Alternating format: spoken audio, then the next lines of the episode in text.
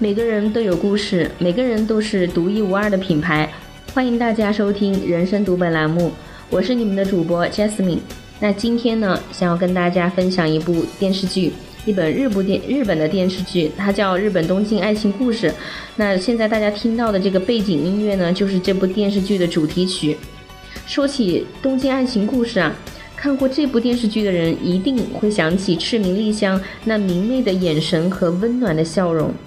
这部电视剧呢，改编自柴门文的同名小说，于一九九一年在富士电视台播出之后，在日本呢引起了轰动，在港台播出时也是风靡一时的，并且因为细腻地描写了丽香和丸治的爱情历程以及现代青年的情感纠葛，而被日本人称为是恋爱教祖。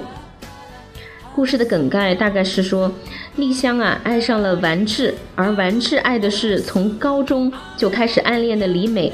里面的心上人呢是丸治的朋友三上，而三上喜欢自己的同学上子，上子呢已经有了未婚夫，而却对山上是欲断难断。故事围绕着这段五角关系而展开。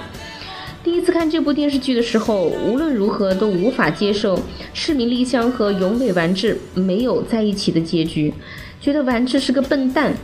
丽香对他那么好，这辈子也许都找不到比丽香更爱他的人了，怎么能不要他呢？后来才明白，在爱情里，有时候并不是只有爱就可以了。丽香的这个经典语录。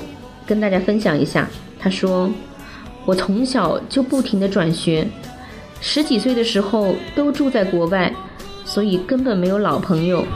比较好的朋友现在也已经失去了联络。可是我并不会寂寞，比如说寂寞的时候，或是失眠的夜晚，我就会像现在这样抬头看星星。世界上一定也有很多像我这样的人呢。”因为每个人都是孤单的穿梭在这个世界上，可是看的都是同一个星空。他说：“我一直都把每一次的恋爱当做最后一次。”丸治说：“很久以前我就想知道你那个大包包里到底装了什么东西啊？”丽香说：“爱和希望。”三上问：“你喜欢永伟吗？”李香说：“嗯。”三上说：“可是永伟喜欢的是李美呀。”李香说：“那又怎样？所谓恋爱啊，只要是参与了，就是有意义的，即便是没有结局。当你喜欢上一个人的那瞬间，是永远永远都不会消失的，这将会变成你活下去的勇气。”而且会变成你在黑暗中的一线曙光。赤名莉香写给永尾丸治的告别信这么说：“你好，丸子，应该说晚安吧。我现在要正式的跟你道别，虽然有点令人难过，可是并不是只有难过。再怎么说，能在同一个季节里。”和你走在相同的道路上，对我来说是很值得回忆的，丸子。现在这个时刻最美，跟你离别的这个时候，能够回忆起和你在一起的日子，我想我将来也一定能够坚强的过下去的。遇到你是人生的一大收获，我不道别，也不跟你约定，我想我们一定会再见面的。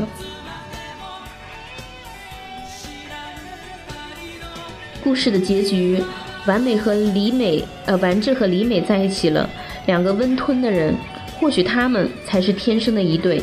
而三上和丸子呢，在一起了，他们都是骨子里叛逆的人，只有丽香孤身的走着她勇敢的寻爱寻梦之路，特别喜欢他回头时无比甜蜜的一笑，那种无论多么伤痛。